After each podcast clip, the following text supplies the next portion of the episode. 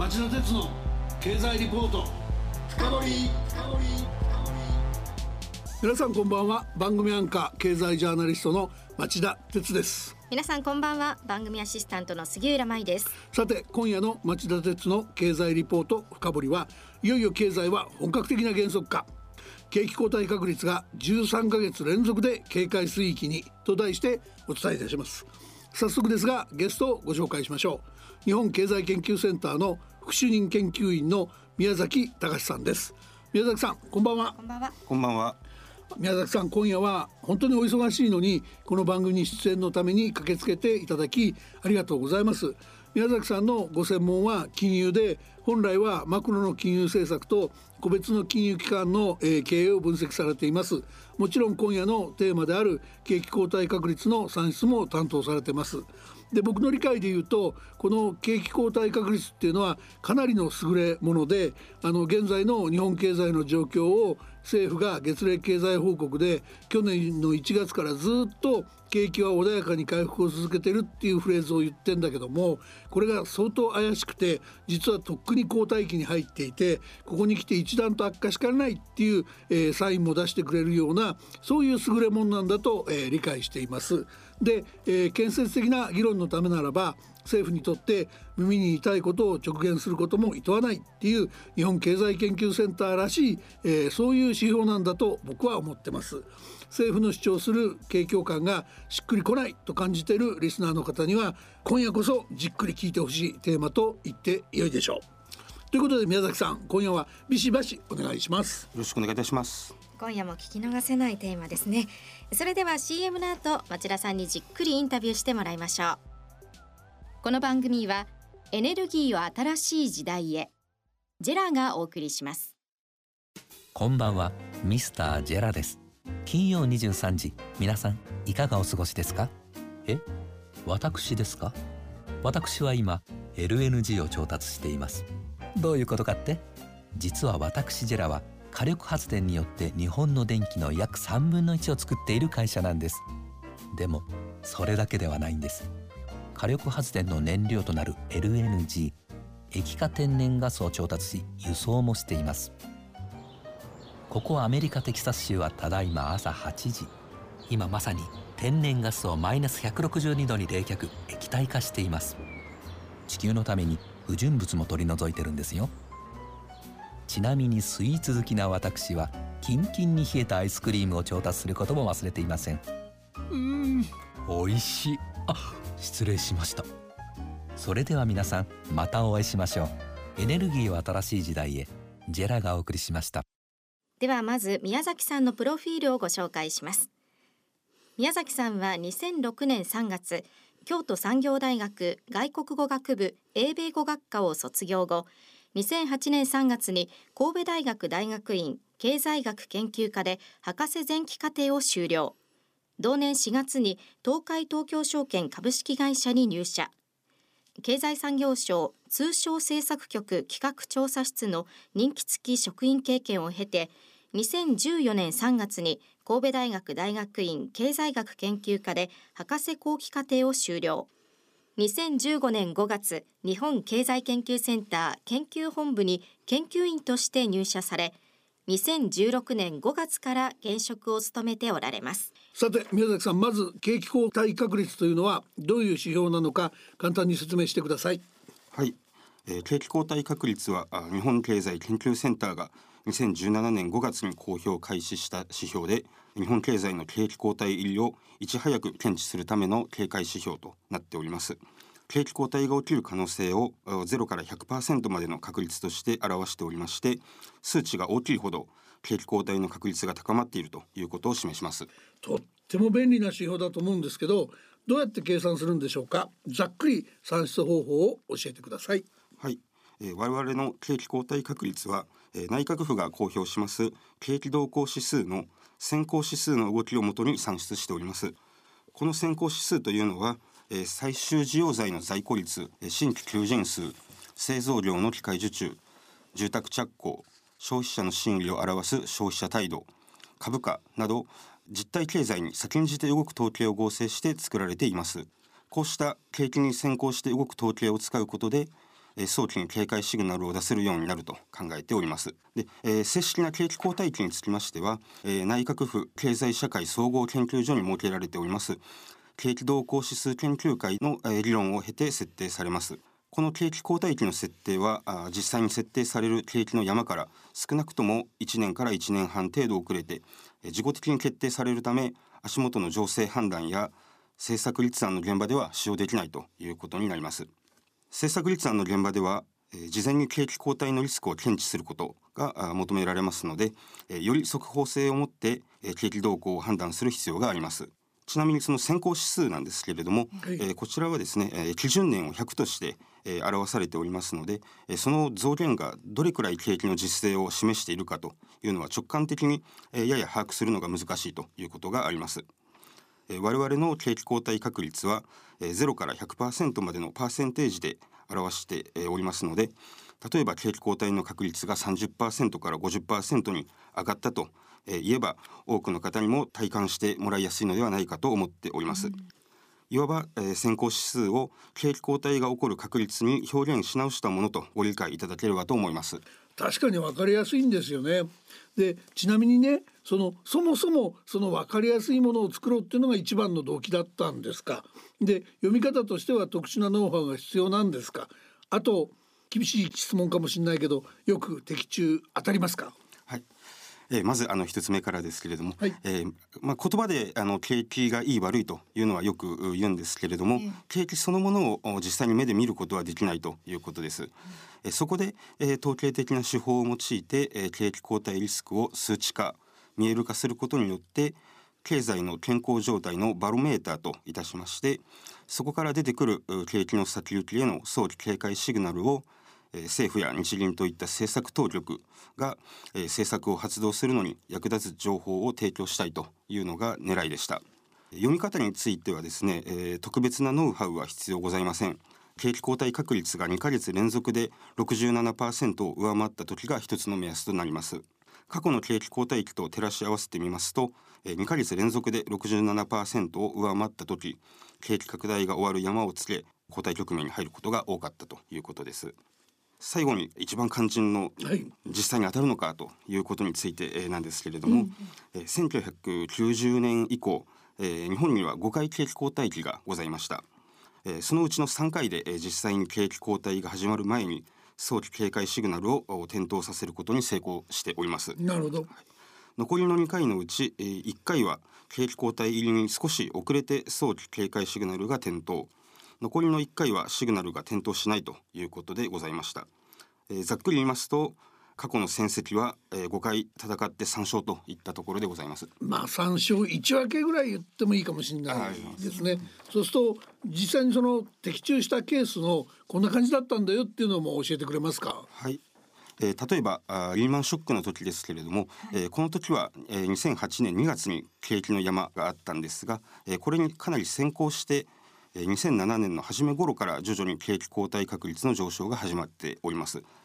えーそして、えー2007年の夏は、はいちょうどいわゆるパリバショックと言われるサブプライム問題が顕在化し始めた頃には目安の67%ラインを超える展開となりました。えーその後2008年2月を景気の山としてえー世界金融危機を伴う景気後退が始まりましたあともう一つはですね実際には景気後退期とお認定はされていないんですけれども、えー消費税率が5%から8%に引き上げられました、えー2014年4月の時が挙げられます、えーこの時はですね景気後退確率が2ヶ月前の14年2月から消費増税が実際に実施されました4月にかけてえー90%を超える水準をつけておりました。この時も4月以降駆け込み需要の反動がございまして、リーマンショックの時ほどではありませんけれども景気が急速に冷え込んだというのはご存知の通りかと思います、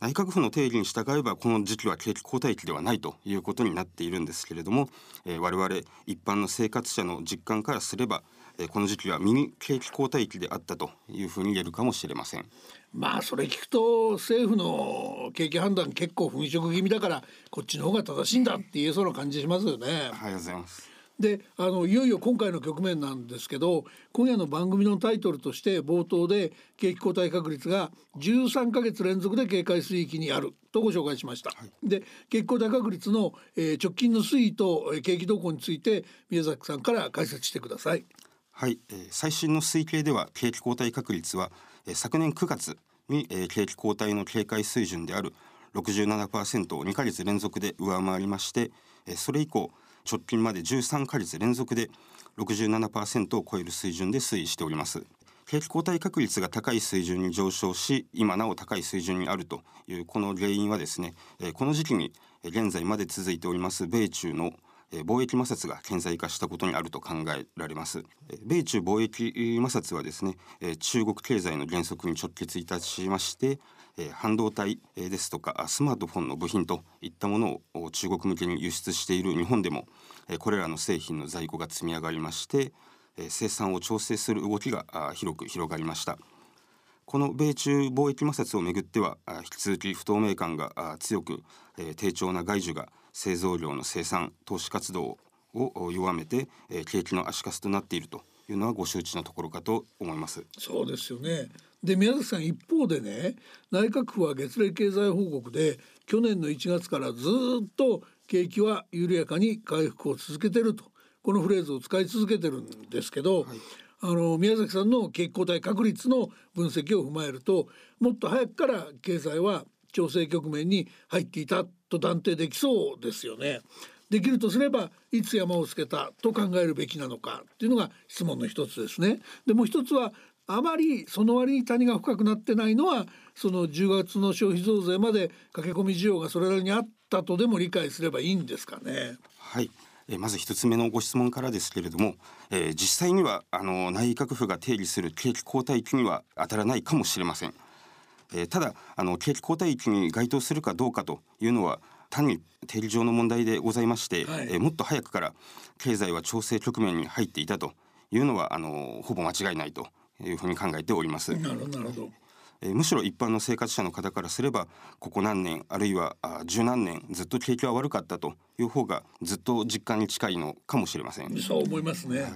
もし仮に今回ですね山をつけるとすればえー、その他の統計の動きも含めて考えますと、えー、昨年の11月から12月くらい、まあ、昨年末ぐらいが妥当ではないかと考えております。なるほどこの場合、えー、戦後最長の景気拡大いわゆる、えー、イザナミ超えというのは実現していなかったということになりますアベノミクスはいい脚色しすぎってことですね。えー、とはいえあのそこまで景気が、はい、深刻に悪化していないというのはあの消費や投資といった内需がまあそこそこ底堅かったということが挙げられます。えー、個人消費についてはですね、えー、足元では、えー、駆け込み需要もありましたし、えー、賃金は伸びてはいないんですけれども、まあ、人手不足というものがあって、えー、雇用環境が堅調だったということで、えー、消費が下支えされました。また企業による設備投資意欲も旺盛でした、えー、米中貿易摩擦などで、えー、かつてないほど先行きの不透明感は高まって、えおりますけれども、えやはりこちらもですね人手不足を受けまして人を機械に置き換える省力化投資、え来年20年の東京オリンピックを見据えたインバウンド需要に対応した投資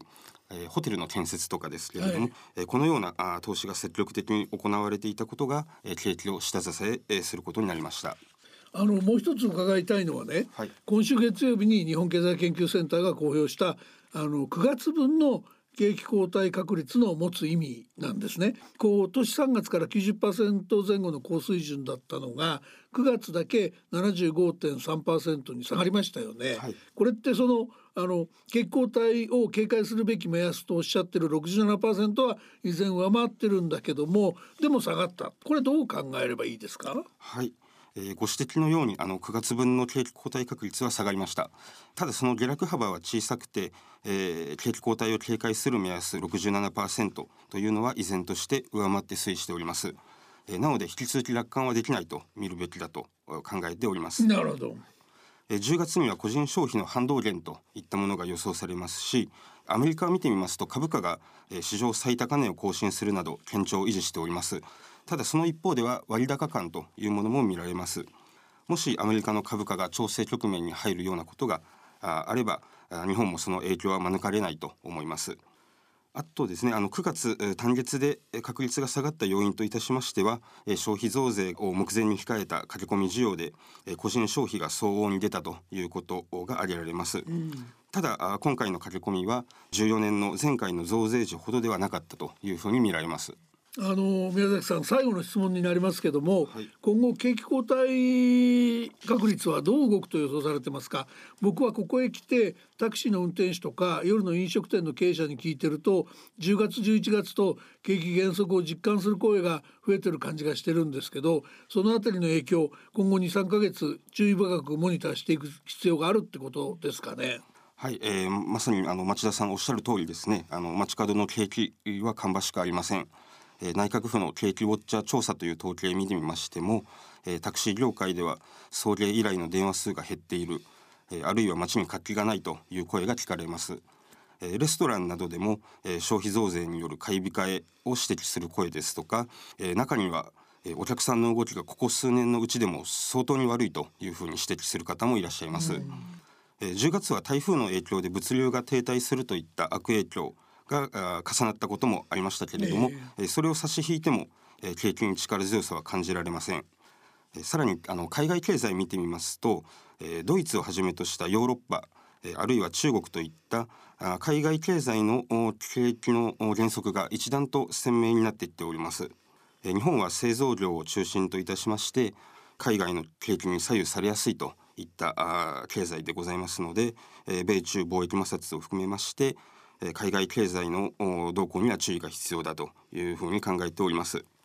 で今後ですね、えー消費増税による反動減、えー自然災害の悪影響、えーあるいはその影響の剥落といったあことがですね顕在化してくると考えられます。えーそこで、まあ、景気後退確率もかなり、えー不安定な動きを繰り返すんじゃないかなということが予想されます。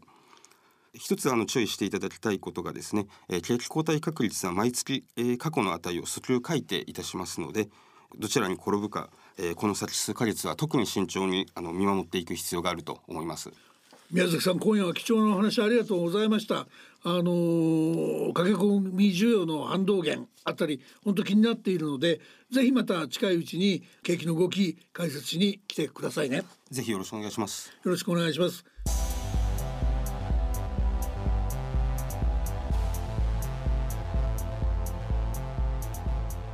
さて杉浦さん、宮崎さんのお話だと結構景気は厳しそうなんだけど、えどう感じました？景気良くなってきてるなというこの日々の生活の中で実感できる日っていつになるのかなと思いますけれども、これ以上景気が悪くならないために、まあ、一時的な刺激策ではなくて抜本的な政策改革が必要なのかなと思いますね。お若い杉浦さんだと物心ついて以来ええ。景気のいい日はなかったって感じですかね。そうなんですよね。ええリスナーの皆さんはどうお感じになられたでしょうか、えー来週のえ課題は、えー北朝鮮実地取材レポート。経済国民生活の現状は？と題して日本経済研究センターの伊集院敦首席研究員に弾道ミサイルの発射実験を繰り返して予断を許さない状況が続いている北朝鮮の経済や国民生活の実態をレポートしていただく予定です。それでは皆さんまたまた来週。この番組はエネルギーを新しい時代へジェラがお送りしました。